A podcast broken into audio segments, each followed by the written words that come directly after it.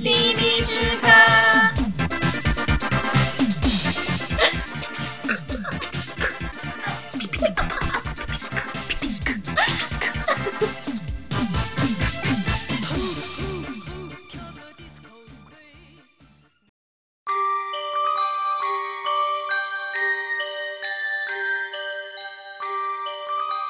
嗨，大家好，我由美。Hello，大家好，我是欧阳。嗨，大家好，我是飞机。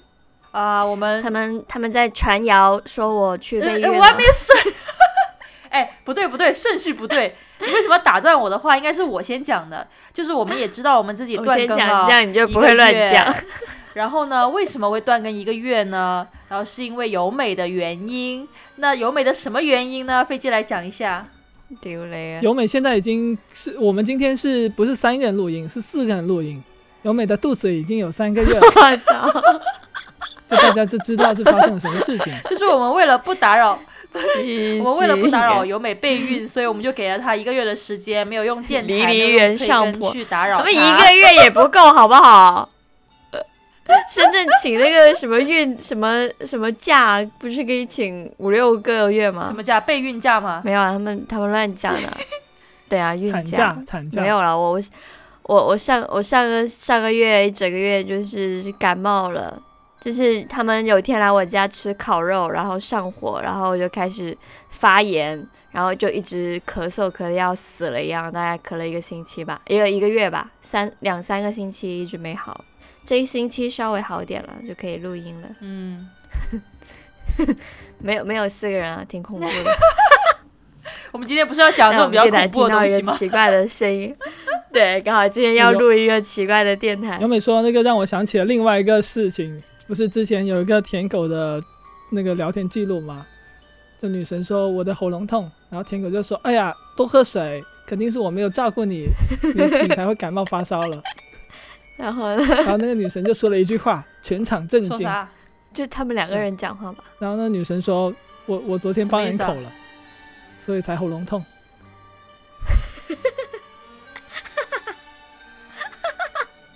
这段应该会剪掉的。没有，这段不会剪掉，但这个故事我好像很久之前就听过了。那种那种土炮儿、土对啊土老逼灯会太土讲的那种冷逼笑话。年纪大了，过去了讲笑话只会逗我这种老娘们笑，年轻小姑娘可笑不出来啊！你下次注意一下。那我们今天要讲一个，就是最近很怪的一个恐怖的一个文体，就是大家如果感兴趣，可以去网上搜一下，它关键词叫做“动物园规则”，它其实就是像一种像说明书一样的文体来讲恐怖故事。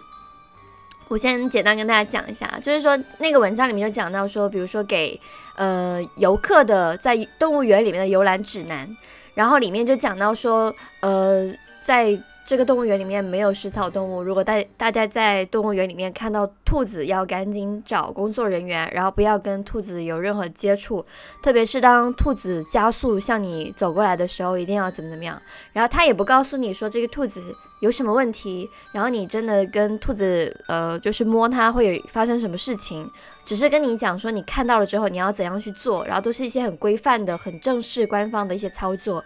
就让让读者隐隐约感觉到这个动物园不正常，它里面有危险，但是它又有。它又不告诉你说是具体是怎样的事情，是一种不可知的恐惧，你什么具体的情况都不清楚，就只能去服从这个指南里面讲到的这些规则。呃，然后除了这些恐怖的细节之外，其他地方感觉又很正常哦。就跟你只是跟你说，呃，你可以走哪条路啊，你要跟着什么什么方向走啊，然后在哪些地方有什么东西，这个就是这种最近这种热点文体的恐怖之处那。其实这种文体说新也不是特别新，其实很早就有用这种方式，就是像说明书一样来讲恐怖故事的一个来源吧。就最早的话，可能是像有一个叫 SCP 基金会的一种互联网接龙的恐怖故事，它最早是在零八年左右出现在互联网上。就嗯网上突然出现了一篇名字叫做 SCP 一七三的这么一篇，算是恐怖小说吧。它不像其他的那种故事，它是通过惊不不不通过什么惊吓猎奇来讲故事，而是通过对这个所谓的叫做 SCP 一七三的物体的去描述。然后在这个描述的过程中呢，呃，你可以看到说他讲这个事情是用非常冷淡和像是写报告一样的一个文笔，而这种文笔跟往常的那些恐怖故事有非常大的区别，当时就就引起了比较热烈的讨论吧。嗯然后慢慢的，很多人会去呃，就是在这个基础上去扩写这个所谓的 SCP 基金会的一些内容。它的网站其实在网上可以随便搜得到，你搜到它的，它讲的都是一个一个个具具体的事物，嗯例如说一个香皂盒，它有什么怪异的东西；例如说一个纸箱，它有什么怪异的东西。然后这个基金会呢，它它是说，它说嗯它是一个跨国的秘密特工组织。然后它负责搜索并收收容各种具有异常属性的个体、地点，或者是或者是物件。然后他们的宗旨是呃控制、secure、嗯收容、contain、保护、protect，然后把这三个单词的首字母加起来就叫做 SCP 基金会。我不知道你们有没有听说过或者看过？对，那个网站打开，它就像 Wikipedia 一样，就是很规整，然后就好像就是没有那种，比如说有时候我们想象去看一个什么恐怖网站，然后点开可能会是什么黑色背景啊，什么血腥的东西啊，什么突然间跳出一个鬼啊，或者什么音乐很恐怖那种，但这个就没有，它点开就是一个像百科一样的。一个页面，然后它它好像那种很正经的学术网站一样，然后分门别类的讲了，就是列开了很多各种各样的东西，然后会讲这个所谓就是好像真实存在的所谓基金会，它有什么背景啊，它的那个基金来源是什么啊，然后我们要做什么事情啊，然后那个档案一二三四五六七全部都有编码，然后就感觉好像很真实，让人以为你点进去之后好像进去了一个就是真实的那种世界里面。一样的东西是吧？对，然后它里面那其实它就是个小说，对，它其实都是应该来说都是虚构的，它会呃拿住一个东西，然后给他一个编码，好像感觉好像是那种二战时期的什么什么军事记录一样，就很详细的去写这个平平无奇的东西，它是什么什么什么东西在哪里发现，然后它曾经发出过什么声音啊，做过什么事情啊，然后呃什么呃会会讲它。会透露一点血腥的东西，比如说它地上可能会出现人的牙齿啊什么的，就这种细节让人觉得说天哪，怎么会有这种事情？那其实这都是虚构的，甚至有些图都是 P 的那种，就是一个什么呃建模或者是画出来的那种呃奇怪的东西，就是看上去很血腥，但其实都是假的，就是不存在这样的怪物，都是一些虚构的照片，叫 SCP，大家有有有兴趣可以去搜一下。那这个网站里面现在的故事都是某一个人去写的，还是说大家都可以去写东西，然后放在这个网站里面？呃，他他估计是有一个像是组织一样的东西来审核这写，手团吗？哦，因为它本身就是一种互联网文学，其实它有点像克苏鲁，啊、克苏鲁可能就是洛氏他开宗立派了，然后后面有很多人去跟随他的这一个框架来进行再创作，嗯它是这这样的一个意思。像刚刚由美说到说，它其实有很多很常见的东西，例如说我拍一个维他柠檬盒，但是我在描述上就把这个东西描述的很奇怪。它嗯主要的是强调说日常东西的一个异常，嗯。像如果像他，我举个例子，哦。像他可能会描述一个香皂，然后这个香皂呢怎么洗、怎么用它，它都不会缩小，然后你拍打它的时候会有婴儿般的叫声，然后可能说某一个特工他拍打他拍了四十五下，然后第二天这个特工就变成了一只水鱼，就是类似的这种描写。给我讲一下意哦它最最最他最最最著名的一个叫 SCP 一七三，SC 它的图片是比较吓人的，呃，我们是可以看到，你们可能看不到，你们自己去搜吧。它一个特点就是，它是一个像捉迷藏这样的一个姿势，就是背对着呃看到它的人，镜头，嗯而看对，而看到这个 SCP 一七三的时候，它必须不能转移视线。如果说你跟它对视的过程中转移的视线，你就会被发现你的脖子被扭断了，然后窒息死死亡。哎，好像有看过类似这样的电影，哎，就是说你看到一个东西之后，你不能就是不不能转移视线嘛？你转移视线之后，这个这个人就会杀死你，还是什么之类的这种恐怖电影，哦我好像你你看过，说我好在抖音上刷像也也有。点印象，抖音上。抖音上他他这个他就是电影剪辑版。好了，继续吧。呃，这个 SCP 七三其实是有做过几个小的一个游戏，它的游戏的目的就是你要跟它对视，然后它会慢慢的接近你。你如果说移开眼睛，它就会立刻把你杀掉。你就是收容他的一个方式，就是当出现两个人的时候，你就有办法说把门关上，因为两个人，呃，一个人没跟他对视，另一个人可以对着他，就是这样是一种比较安全的对付他的方式。嗯，就是其实像是这个 SCP 七三，他写的这这样的一个文档，它是有很清晰的告诉你它的特点是什么，怎么去对付它，怎么收容它，然后它出现的地方可能还会有一些像是粪便跟血液的混合物在地上。就他写的很详细，就是你打开这个文档，你好像是去盒马，盒马买一个东西，它后面告诉你这个东西有什么淀粉啊，淀粉含量多少啊，钙含量多少一样。很详细。嗯嗯，对然后因为是 SCP 基金会这种跟往常的恐怖惊悚文学有一个比较大的区别，那慢慢的就有人把这种东西归类为新怪谈，就给到它一个名字叫嗯新怪谈。而新怪谈文学中最有名的一部小说，哦它后面被改改编成了电影，叫做《泯灭》。呃，它的原著是叫做呃遗失的南方，还是还是什么南方？我已经忘了，好像遗是也是美国那种吗？呃，是一部呃偏科幻小说，偏科偏科幻恐怖小说。这部小说它厉害之处就是它打败了《三体》，获得了星云奖，就是它是一部挺厉害的小说。但是我没看过原著，我只看过改编的电影。改编的电影说是哦，呃比较有有克苏鲁的味道。嗯，因为我们之前也有讲过克苏鲁嘛。然后，但是，嗯对，但目前来说，这个新怪谈它没有一个说特别清晰的去定义什么东西是新怪谈，也没有什么很官方的学术的人物去诠释说新怪谈这些作品的特别的地方。这里面谈到的这个新呢，只是跟旧的那种怪谈区分开来。但是，呃，新怪谈文学一般来说，它会有比较明显的几个特点。第一个，它是夸类型的写作，什么叫夸类型？例如说，我写一个恐怖故事，我不通过小说，我用，例如像是我用非虚构的方式去写哦，虚构，的文学，就像写传记一样，但其实它都是虚构的。我我把一个一个对对，呃，例如说我写一部假的编出来的案件，但是我用卷宗的形式去写这个案件，或者是我编一个小编一个故事，然后故事的篇目全都是用日记的形式。就是像这种恐怖故事，它本身是讲一个恐怖故事，但是它更多是用说明文的形式，嗯，呃，用实用的文体来讲一个虚构的故事，这就是夸类型的哎，我记得你以前给过我一个一个游戏，好像也是它不是恐怖的，就是一个女的一直在讲话，然后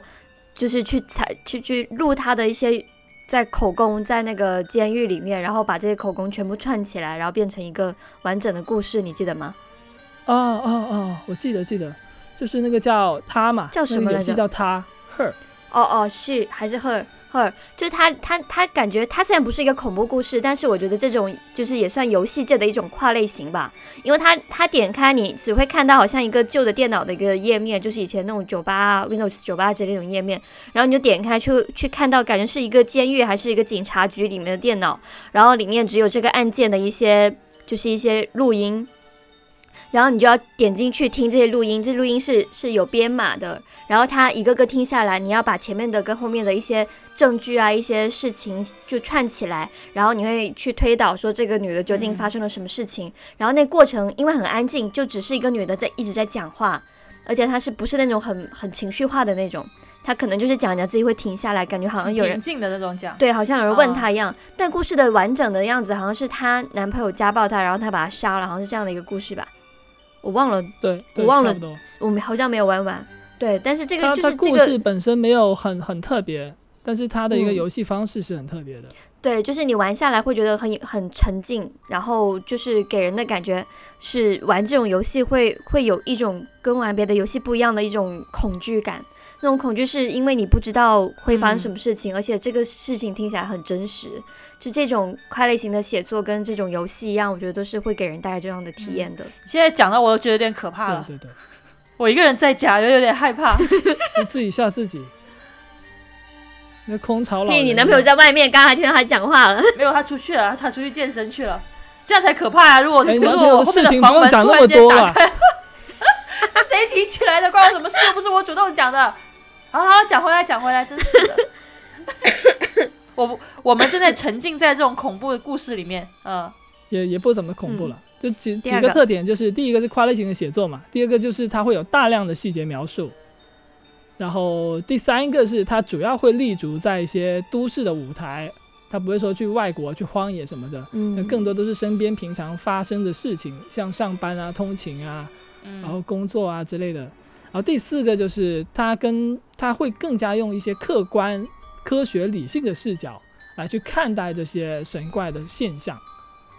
就是像刚刚提到的那个 SCP 一七三，它就很神怪，但是它这个内容它的组成形式是一篇报告，它很清楚的告诉你一些关键点、一些描述，它没有说就是归类成一些呃超自然的东西，虽然它本身是超自然，但是他他描述他的时候就是非常科学、非常客观，他没有添加什么主观的因素进去。对，哦，就是你刚刚讲那个，可能怎么样去避免，就是看那个人的那个方式，它其实是一个非常科学的方式，是吧？你不是说两个人嘛？有两个人的话就可以破掉这个局嘛，是吧？对对对对，嗯，在这样的一些就是记载里面，你会感觉到好像还有一个什么很强大的组织，就是他可能是国家的，或者是可能是全球的什么特工啊，什么有研究这种神秘现象的什么巨大的组织，然后他们也不差钱，但是其实他们也有失控的时候，就是呃给你一个很强大的什么机构背景，然后他们可以管控住。这样的一些奇怪的事情，然后他们也会去做研究，但是他们也有他们就是害怕的地方，比如说你刚刚说的，不可以单独一个人去跟去跟他接触，一定要两个人，就类似这种，让人觉得又又更加添加了一种真实的感觉。对对我想起好像我们小时候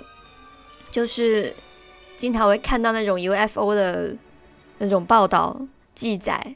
就现在好像越来越少了。以前小时候好像经常会看到说什么、呃，在哪里哪里发现 UFO 啊，然后什么什么人被抓走啦，但现在好像越来越少了。就是其实我觉得那也是一种雏形嘛，就小时候感觉说哦，有人有国家什么呃外国人在研究研究呃外星人，然后他们也也有接触到，然后呃，但是你会发现那些很厉害的人，他们有武器啊，或者是他们有什么军队啊，可是他们还是被外星人抓走了。就是一强一弱，反而让人觉得更加恐怖。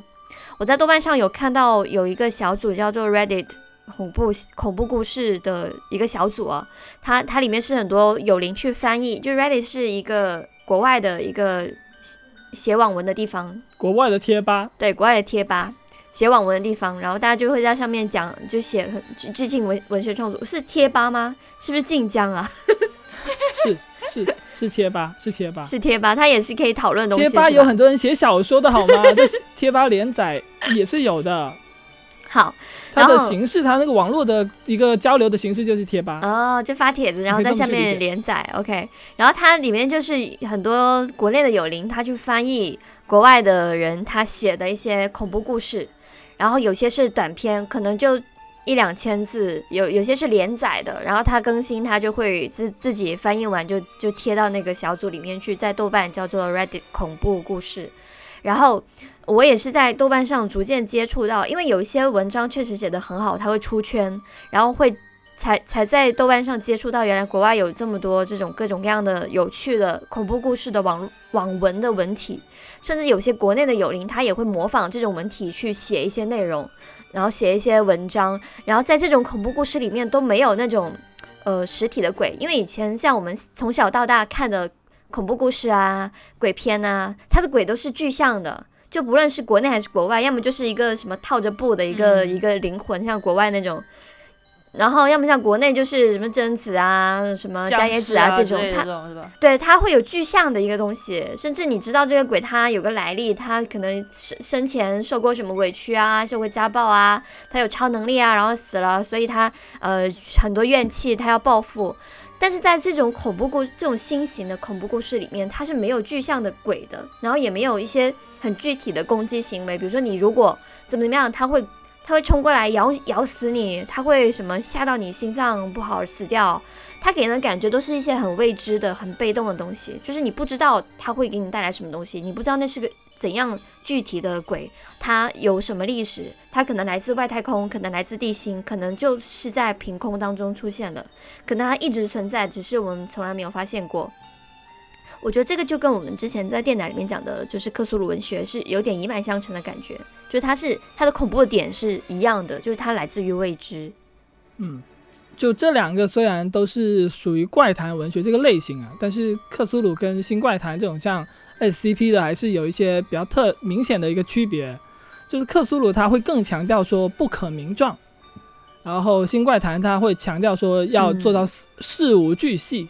像克苏鲁，它更多是通过一些难以想象、难以描述的东西来完成恐怖感，就像我们之前说的那个新姿彩，就来自群星的色彩里面，就是你在这个一部精彩的电影，是很好看的，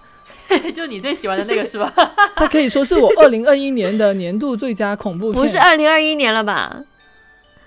你年年都是你的恐怖，它是我今年看到的，不是，我是说我今年看到的最最好的一个恐怖电影。就在这部恐怖电影里面，它它比较核心的就是它很挺好的去还原到克苏鲁里面所说的一个不可名状的恐惧，就是在这个故事里面，它是被一种色彩所呃怎么说呢？所类似攻击吧。就是，但是你在整个故事里面，你都想象不到，它它语言是描述不出来说这个到底是一种哎，怎你看了原文没有？它是一种不可描述的颜色。你有没有去看那个原著？原著什？么？它应该是文学改编的吧？我看了，我看了，哇哦，长吗？是是是，但是不太一样，呃，就是一个短篇小说吧，不是那我到，时候搜来看看啊，不一样吗？呃，不太一样，结尾处理不太一样，就整个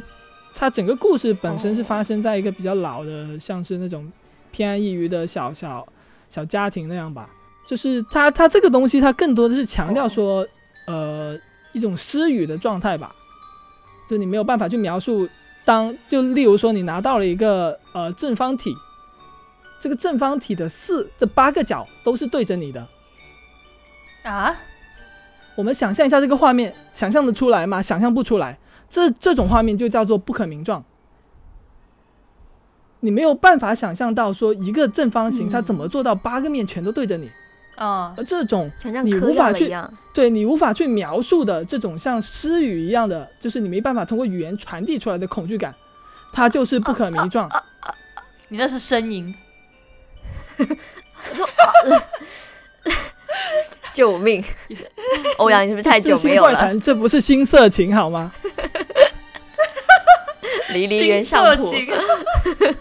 最近好喜欢这一句。对但是新怪谈它就不太一样，它不是说你没有办法描述，而是说你可以去描述这个东西，你描述的很清楚，什么规则什么的全都给你了。嗯，嗯，就是我我举了个例子，说如果说去嗯描述一个、呃跟食堂相食堂相关的一个怪谈故事，那可能传统的饭饭堂啊，饭堂饭堂啊，饭堂相关的怪谈故事，那旧的怪谈可能会说每一次有学生失踪的时候，饭堂里面的菜的肉量就会突然间变得比平时多了。就是他描述了一个就是旧就伊藤润二那种感觉旧怪谈吗？还是新怪谈？旧怪谈怪会是这样描述，这是旧那的，新怪谈会怎我觉得么去描述个我觉得这个可以怪来讲谈可以由由美我觉得这来说一下，可以可以来发挥一下。由美来说一下。就是我们刚刚讲到旧怪谈，就是可能分三种旧怪谈，然后呃，刚刚飞飞老师讲到的科苏鲁这种，然后还有就是呃，实实在在有人写过的一个新怪谈的一个文章，叫做《育英中学新生校园指南》，然后它里面就有一段是是跟食堂有关的，然后就怪谈。谈像刚刚讲到说，每一次有学生失踪，饭堂里的呃肉菜就会变呃菜里面肉就会变得比平时多。那可能旧怪谈就会讲啊，哎，这个学校里面有一个怎样的传闻啊，然后可能是有一个什么变态杀人犯呐、或者是一个一个什么怪校长啊，他做坏事，然后把那个学生杀了，然后就做成了就是饭堂里的菜的肉，然后可能克苏鲁他，我想克苏鲁在这种情况下应该怎么去写，就是他可能会会跟你讲说这个学校里面有学生在失踪，然后饭堂的肉在变多，但是他不会再具体跟你讲，就是说。呃，这个学校里面哪些人做了什么事情，他也不会很具体的去去讲说是谁杀了这些人，然后为什么这个肉变多，这个肉是人肉还是什么猪肉，他也不会讲那么细，他他就是一种呃不可名状的恐惧嘛。那这个新怪谈里面，就是这篇所谓的育英中学新生校园指南，也是在网上蛮有名的一篇就是恐怖故事，然后他讲的就是说，感觉像是一个呃什么校园的。贴吧 贴吧发出来的一个帖子，就是告诉那些新来的孩子们，你们新生入入学之后要去做什么什么事情啊？就是其实大家都应该有看过吧？就如果读读过大学，都知道说我们可能入学的时候会有一些学长给我们的一些提醒。然后他就讲到说，比如说呃，在食堂里面吃饭，你们要注意什么？他就有一些指南。第一个，如果你在饭堂的饭菜里面吃到石子、腐灰，就是烧的腐啊。浮灰、小虫或者是人的牙齿，请向食堂阿姨反映。他只讲反应，他没有跟你讲你要去做其他什么事情。第二，例汤里面只有紫菜蛋花汤、番茄鸡蛋汤跟芹菜肉、芹菜豆腐汤，并且请在固定的窗口提供，不要接受任何工作人员提供给你的肉汤。嗯，就只有只有素的素汤，没有肉汤。如果你吃到对，如果你吃到肉汤，一定不正常了。但是你不可以做任何事情，你只要知道这个饭堂是没有肉汤的，你就行了。第三个是点菜的时候，请用这个那个来指代要打的菜品，不要试图问打菜的打饭的阿姨这个菜品的具体的名字。就你看上去它可能就是一个呃什么番茄鸡蛋，然后你点菜的时候不要说我要番茄鸡蛋，你要说我要这个，不然的话它你你可能会发现这个饭。菜这个菜并不是番茄鸡蛋，它可能是加了人的血炒出来的红色，所以所以你不要试图去问他具体的名字。然后第四个是严格遵守间隔就餐制，就是中间隔一个位置，如果有人在你的旁边落座，不要回应他的搭话，也不要吃他赠予的食物。就是他的这些条例、这些指南都是非常生硬的。让你觉得说确有其事，你进了这个学校，对，你就会脑补啊。就是你讲的每对，就你讲的每每一个的话，我都会想说，哦，所以说这个菜有什么问题？所以说这个人是鬼吗？就是感觉好像每一条你细思极恐，你知道吗？就是想一想就觉得啊，是好可怕，嗯。所以就就很有趣，但他又跟普通的那种恐怖小说不一样，他不会故意去写一些很血腥啊，或者是呃具象化一些很很很很。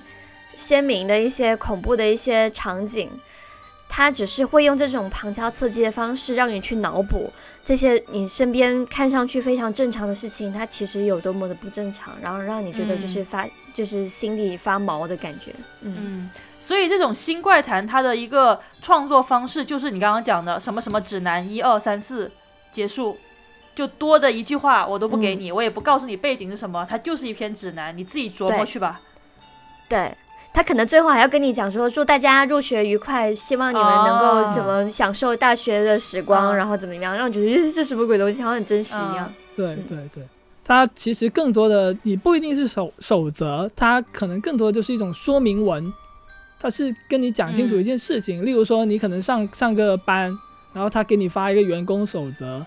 给你发一个像是学校呃公司的规章制度，你看看上去它是一个很正常。的语气跟你讲一些很不正常的东西，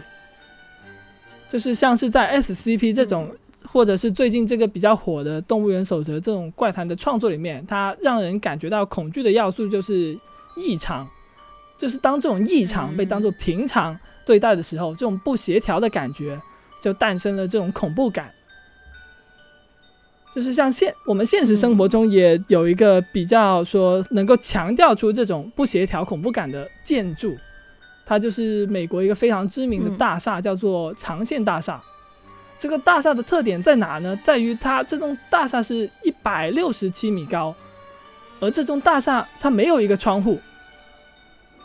没有任何的窗户，它整体外外面的一个设计是呃旷野主义或者是野兽主义的那种建筑呃设计思路，就是它很像水泥，嗯呃，野兽主义它会很大量的使用水泥这种呃很粗糙、没有经过修饰的去去完成建筑的设计。就你看到就是一百六十七米的这么一大块的水泥，没有任何的窗户，它甚至是没有任何的灯光。在晚上，它因为是在纽约的中心，大晚上的你可以经过这个地方的时候，你会发现这个照，因为这个建筑它没有任何的照明，没有任何的窗户，它看上去就像是纽约曼哈顿夜幕下投入投下的一个静谧无声的巨大阴影。就是无论是在啊、呃你看过去，还是在夜景中你看到，你会看到就是呃长线大厦黑漆漆的一块，哦，然后旁边没有任何的灯，没有任何的灯光，旁边就是车水马龙。那它为什么会有这么一个建筑呢？而问题就是嗯，他他没有任何的资料，公开的资料去跟你说这个建筑是什么，用来干嘛的，没有人说，也没有人知道这个东西到底是做来用来做来干嘛的。这这么一个突、突兀的东西，就这么哦。放在纽约的中心，就好像就好像你房间里面有一个你的你的教室里面嗯。突然来了一个新生，然后这个新生的样子又很怪，但是没有人去讨论这个新生，没有人提这个新生，这新生在这个教室里面仿如仿佛像空气一样。哦，就你觉得很怪，只有你看得到他的嗯感觉，但是大家就也会看到他，但不会觉得他有任何怪的地方，只有你觉得对他很怪。我记得前两天看到有一个呃什么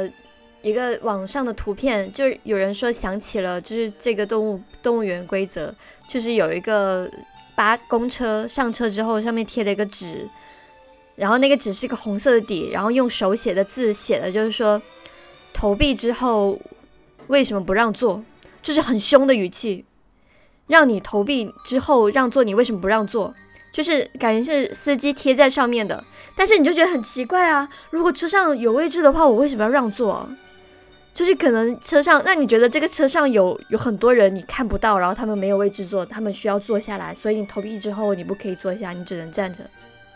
但那个是现实生活中有人拍到的，所以那个图片是真实中带着一种微妙的恐惧，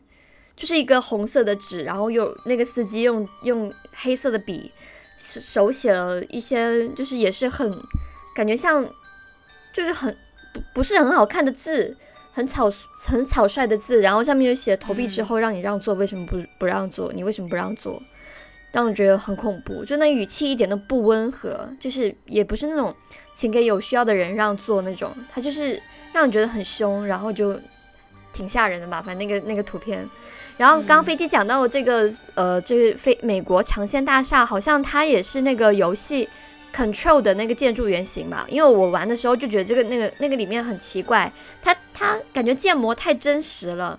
就它里面很多地方都很很很像我们平时上班的写字楼，可是它有点很奇怪的地方，那个建筑是没有窗的。它不像比如说我们玩我们玩美墨啊，它也会进入一些大厦里面啊，还是玩那个赛博朋克也会进入一些大厦里面，它它一定有窗，窗看上去你就能够看到外面是什么风景，你大概猜到这个这个大这个大厦是在纽约啊，还是在欧洲啊，还是在日本啊，你能知道大概是在哪儿。可是那个游戏进去之后，除了一些美国的元素，你看不到任何窗外的东西，是不是？就是那个游戏它的背景就是讲的一个类似的这样的一个故事。因为我记得好像简介里面有讲说，它也是讲讲纽约的一个什么秘密机构发生的一些事情。对对对，就是像它那个建筑，它本身它是野兽主义的一个代表，而野兽主义它喜欢用的就是秩序井然的东西，例如说一层到九十九层，每一层结构完全一样，装修完全一样，设计完全一样，然后桌子啊、摆设啊、什么装修啊，全都是一一模一样模一样的。对，就是这种呃很嗯很怎么说呢？很有秩序、很手续、很刻板的这个东西，它强调出一种呃权力感，就是我把这个东西牢牢的传在手手心的那种感觉，就是仿佛有一个看不见的黑影在投投入到整个大厦上。然后这个游戏它本身叫 Control 嘛，Control 也是新怪谈的一个代表。哦，它是这个建筑，它游戏里面那个建筑，对，它那个建筑就是把长线大厦跟 SCP 基金会两个连起来了。它可以说是嗯。那个大厦是长线以长长线大厦为呃蓝为什么？为原型，然后它里面讲到那个组织就很像就很像 SCP，嗯它里面有一个段落我是比较印象深刻的，就是它有一个人，他是不能他他需要盯着一个物物体，那个物体可能是个打火机或者是什么铁盒，他必须要盯着它，不能眨眼，一眨眼他就会死。游戏里面吗？对，游戏里面是你是看到有个 NPC 在做这种事情，然后你必须要必须要做的是，是因为那个人已经三三个多小时或者是五个小时他没有离开过座位了，来跟他换班的人没有到，你要帮他去找那个换班的人，但是那个时候那个 S 那个组织里面本身已经乱成一团了，根本没人去帮他找。你过一段时间过来之后，你会发现那个房间里面的人消失了，只留下一滩血迹在墙上。就他已经死了就，他已不可经死了。名状，因为不知道他发生什么事情了。啊，我觉得好可怕呀！我呃现在但有点害怕。这个这个长线大厦呢，其实虽然说没有人知道它具体是用途是什么，但是嗯。呃，这就是前几年不是前几年，反正很长，就有一段时间是有一个叫叫斯诺登的人，他公布了美国很多隐藏的信息嘛。这个还蛮这些出名的，信息对，对，他信息有一个叫美国截取截击网网站，他收集到了斯诺登的这个视频的素材，他跟嗯我们讲，跟跟大众反映说这个建筑它真实的用途是什么，有可能是这样哦，就是在报道中说这个神秘的建筑是美国国家安全局的监视基地，然后它负责是嗯监、监视全球的电话、传真消息和网络数据。它监听的对象包括了三十八个国家，其中有美国的盟友、德国、日本和所有在美国设立办事处的国际部门，例如像联合国、世界银行等。然后劫机网站公布的消息和视频显示，就是如果说你参与到这个活动里面，就是说你成为了这个所谓的美国安全国家安全局的雇员，你就会收到一份很巨细无遗的手册。这个手册的内容就是教你怎么去隐藏自己的身份，内容详细到如何用匿名的方式去租车，如何掩饰自己的身份，然后遇到车祸要怎么去处理，就是他非常非常的细致。他可能会教你说你打电话要怎么打，然后你在吃饭的时候要怎么吃，就是不可以嗯有任何的呃蛛丝马迹展示出来，你其实是嗯国家安全局的员工。嗯，你遇到车祸应该怎么处理？因为一般人遇到车祸可能就 call 保险公司，然后保险公司就问你是你什么单位的啊，你叫什么名字啊，你的保险号是多少、嗯多少啊？但是如果你是这个这个员工的话，你就一定不可以声张，不可以透露任何的细节，你可能就要打个电话，有专门的人过来去假装你的身份，然后去帮你去处理这个事情，就让人觉得哇，好厉害哦，有那种权威的感觉吗？嗯，还是传传说是这样子。斯诺登，斯诺登毕竟他是一个蛮有蛮有名的记者哎，对对，是比比较有权威权威性，也不是权威性，就可信度是挺高的。哦，因为呃，他讲到了这个监听，监听德国、日本其实是呃是有新闻报道说是德国和日本的元首的电话是被美国监听的，是确实是被监听的，确实就是有数据是展示说去印证了它里面所说的一些资料是确有其事，嗯。但是是不是说这个长线大厦的真实的意图或者真实的作用就是做这个的呢？那就可能还需要更多的资料才能够确确实的知道。对，因为对我们平民来说，我觉得这个报道它是可信度很高，但是还是让人觉得难以置信吧。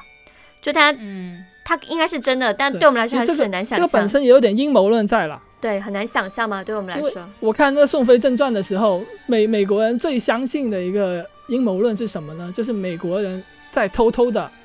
去研发，不是研发吧，去去那个研究猪头人，就是人的身体，猪的头，就偷偷的在做这种这种人体实验，为什么？就一个一个人的头是猪，然后身体是个人，我也不知道为什么。哦，就美国人相有这种信是吧？很很奇妙的，对，很奇妙的这种传言，像例、哦例如刚刚你说的 SCP 基金会，你在百度还是在谷歌上面都很多人在搜 SCP 基金会是真的吗？嗯，就是他们被这种说明文的形式唬到了，他们也嗯，没有办法判断说这个是真的还是假的，我不知道。嗯，古早年间不是还有那个蜥蜴人的传说吗？飞机应该啊知道。对。对，现在最最流行的，最流行的也就是那个那个渣渣什么，呃，Facebook 的创始人，呃呃，扎克伯格，就是大家也认为他是一个蜥蜴人，对，扎克伯格对。呃，欧阳应该不知道吧？应该也也有很多我不知道。小朋友不知道，他其实就是讲说，呃，以前大概是在零几年的时候了吧，我是很小的时候看到的，他就有人剪辑，就是有一些呃国什么国家元首啊，什么大明星啊，他们可能有时候一眨眼，然后那眼睛再睁开，会像蜥蜴一样，反正不是像人一样，是像那种爬行动物一样，它会有一层膜。把你的眼睛盖住，然后你再慢慢再睁开第二层眼睛嘛。然后就说我知道对，然后就说其实人类已经被什么一个外星外星的一个未知的一种一种生物叫做蜥蜴人给入侵了。我们身边很多人看起来很正常，跟我们一样都是普通的人类，但其实他们都是蜥蜴人。然后就是说，你们看这些什么媒体新闻曾经拍到过他们的眼睛是这个样子的，然后其实可能是剪辑的，可能也是特效，然后有些可能就是那种像素不高，然后可能自己做了一些什么嗯手脚吧，就我觉得就很好笑。但是他就讲说这些蜥人有什么阴谋，他要什么什么夺攻夺地球啊，然后把什么人类什么颠覆啊，他会讲，所以说这些人进了人类的圈子之后，他们发挥着他们高超的什么什么能力，然后他们呃进入了政界，然后他们进入了什么娱乐圈，影响了很多人，然后他们有很多很多阴谋这样子，然后他就那些剪辑出来都是。都是一些大人物，让人觉得就是，如果你你的智商稍微低一点，你就觉得哇，真的有这种事情吗？好可怕。对，就是刚刚飞机也讲到，我所以就是觉得，就是每个人明智堪敌，就明智堪忧，就感觉很怪，怎么会有人相信这种东西？但是就是很多人还在传这种传闻，所以现在对大部分网民来说，看到所谓蜥蜴人的这种说法，应该都会只会觉得是搞笑的，就是是是一种梗图吧。就是如果你看到，嗯，不要当当真，就把它当笑话看，可能大家会觉得你很正常。但如果你很较真的说，哎，这个肯定是 P 的，哎呀，这个怎么样，可能就不好笑了。那其实像像之前不是李彦宏被泼水吗？这个事情他也有一个阴谋论，就是那个泼水他的人呢，那其实是个从未来穿越回来的那种，就是像那个终结者一样的。就为什么要向李彦宏泼水呢？因为李彦宏他是一个机器人，他是一个 AI，懂了吗？他泼了水，他就断电了，是吧？对，泼水的意思就是想想让它坏了，就是想让它零件接短路接水，然后短路，然后暴露出来。就是其实我们这些什么 BAT 的公司正在做机器人，机器人会导致人类未来的灭亡。人工智能到了基点之后，突然间会突飞猛进，人类人类就死光了好。可怕、哦！所以，所以这个人是从从未来穿越回来的，为了制止这个人工智能，呃，统治人类，嗯为了呃让人类不灭亡，嗯，所以他才向那个李彦宏泼水。嗯，这件事情是真的吗？就泼水这件事情是真的吗？泼水的事情是真的，我还以为欧是真的阳问李彦宏是这机器人是真的吗这吗件？事情是被人脑补的，对吧？不好笑了，已经不好笑了。你就是我刚刚讲的人。好，就不能很详细的去聊，对吧？聊完之后，你发现这件事情其实不好笑了你。们了解一下我们当下的生活究竟每天在发生什么事情？那其实最后我们来总结一下啦，因为我觉得其实，在我们东亚人的生活中啊，就是这种历史比较悠久的地方，对这种所谓的不可说的这种恐惧感，其实也不会觉得很陌生吧？嗯就是我们从小到大都被大都被大人说，你不可以做一个什么事情，不要问为什么。你不觉得吗？就是你想象一下，回忆一下，其实是有发生过这种对话，从小到大，就不像国呃，就是特别是北美的人吧，他们可能没有什么禁忌，可能就是你觉得一个东西不合理，你可以跟父母去质疑，说啊为什么要这样子？为什么我一定要这样那样？但就是他们的父母可能会很相信他说，因为这个可能对身体不好啊，可能别人会觉得不舒服啊什么的。但是在国内，你如果做一个事情，就是父母叫你不要做，你就不要去质疑。像我小时候可能很皮啊，就是也比较缺心眼。我在路上看到那种跛子，就是腿脚不方便的人，啊，很小嘛，就觉得就就学他走路，啊，走两下，我奶奶就打我头那，还是真的挺贱的。很贱，对啊，是小孩子嘛，为什么小孩子那么贱呢？你你的很童年很缺人。但是我家教不是不好，我奶奶会会打我，会骂我说你不可以这样。但是她跟我讲说你以后也变这样，就你学她，你以后就变这样。但其实不可能嘛，但她这种方式去恐吓我，让我变成一个有道德的人，就是、嗯就是对我来对对我的对我来说，我的印象中，成长过程中是有遇到过一些奇怪的规则。我学我学跛子走路，我会变成跛子，就是就是让人觉得就是有一种嗯莫名的恐惧。其实这个是不成道理的，但是他对我冥冥中有一些道德上的指引。那其实像在我们生活中也有遇到过类似的其他一些东西，像欧阳欧阳，你也你你也可以举两个例子。没有，主要是在我们家的话，我们家是不能说不能说鬼，就是有时候小时候看一些片子啊，或者是过那个节的时候，路上那些人烧纸钱什么的，就是不能会讲这个东西，就好奇怪。而且我小时候呢，有时候看完恐怖片嗯之后，晚上睡觉会做噩梦嘛，然后就感觉好像半睡半醒之间，小朋友又容易想象，就老觉得房间里有人在走来走去，那我就会很害怕，我会叫醒我妈。嗯但是我妈就我的印象中啊，因为我具体我已经不记得了，就感觉好像她也不怎么会去提，就是这个事情到底是，就他也不会讲说，哎呀，是是是你看恐怖片看太多了，所以怎么怎么样，就他好像感觉好像默认我可以看得到，但是就不去提这件事情，就说你快点睡觉，没有爱睡觉就好了，就是会这样子。其实我觉得我我家到现在都还是不会去讲这种，就不会去聊，或者是。嗯就是关于鬼啊这种话题的东西了。但是生死是可以讲的，嗯但是鬼就不行。嗯嗯嗯嗯，就是不可以去聊可的东西。能可能就是那种对啊，嗯，小孩，可能小孩会看到一些不一样的东西嘛，你妈她也怕，没有啦，是啊，就敬鬼神嘛。就是但是就是再扩展一点，在我们长大之后，可能也会遇到一些礼节上的东西啊，就是比如说什么。呃，跟别人喝酒啊，呃，就是酒杯不能抬太高啊。这酒的时候，对，嗯，对，我觉得有一个可以破这种恐惧感的，就是有些人可能被被就是被教训过有 PTSD 啊，就是啊，如果我我我什么都不懂，我是不是做这个做那个都会被人批评，然后就变得很胆怯嘛。可能在我们生活中，呃，面对这种恐怖故事也是一样的，你就不要看规则，不要管这些，你记不住，就是你你就打比方，我们看这个恐怖故事，他跟你讲说你看到兔子要怎么样，你看到人的牙齿要怎么样，你就不管，你就不知道有这些规则，你就直接作死。但其实你一点规则都不知道，可能根本就不会发生什么事情。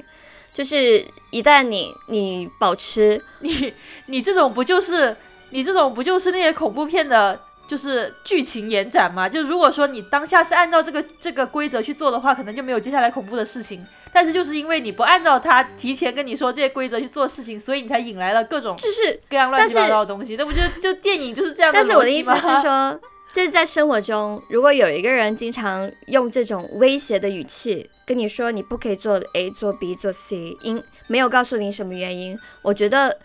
你你就你就听到一次再算。就你没有听到之前，你就不要去害怕这些事情，这样你就不会变成那种很唯唯诺诺的人，然后也不会去担心这些有的没有的东西，然后你也不会去害怕别人。就是如果说你知道了不要跟兔子讲话，在动物园里不要跟兔子讲话，你就不要跟兔子讲话。但如果你一开始就没有看过这篇指南，你根本就不会害怕兔子。在生活中也是这样。如果说你你进了一个新的圈子，有些圈子是那种规则很多的嘛，那你就就不要去去去先了解这么多所谓不存在的东西，然后抱着一种畏惧的、恐惧的心态去做这些事，你就有一种最基本的尊重就可以了。我觉得不要去了解太多规则，就像很多人去算命，你算命算说明年什么运势，要带什么衣服，要什么要做什么事情。其实所谓有一个有一个俗语叫做命都是越越算越薄的，你们听过吗？啊，我听过，我听过。对，就是命都是越算越薄的。你知道了什么规则，你知道了什么故事之后，你就会去恐惧、去害怕，你做事情就会绑手绑脚的，这样就容易就是说导致就是你做事情就会不顺利嘛。所以有些事情就保持无知，保持保持大胆，我觉得不失为一种好处，就是一个优点吧。嗯，刚作为今天的一个 ending，刚刚由美说那个就是大家对一个东西很敬畏，欧阳由美都说的。我觉得可能未来美国也会出现这种情况，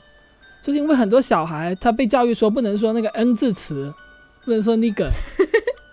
然后大家可能慢慢的、慢慢的，大家就开始，当你说到一个啊妈妈那个不能说的 N 字词到底是什么意思啊？这时候突然间四下静声，没有人敢说话，你妈妈就把手指放到唇边，小声嘘嘘。嗯，然后大家就用很很那种很怪异的眼神看着你，然后慢慢的 “nigger” 这个词就变成了像鬼啊神啊那嗯一样，就是那种大家一想到这个词就是就是不可以说这个东西不可名状，就变成一种不可名状的东西了，可是你变成新之彩了是吧？差不多就变成恐怖的东西。因为有一个说法是说，都市传说它的力量是来自于哪里？就是说那种都市传说，像什么裂口女啊，它本身是很弱的一些恶灵，但是在因为人人们在嗯。传说，就是传播和听说这个故事的过程中，慢慢的他们的恐惧就成为了这种都市恶灵的一个养分，就是越多人去传播这种故事，它的能力就越大。嗯。对，就你想，如果说大家都不怕兔子，然后在在动物园里面有很多游客，然后大家看到兔子都围上去，那兔子就形不成什么恐怖的东西了。没有，我是一个无神论者，我是完全不相信这种东西。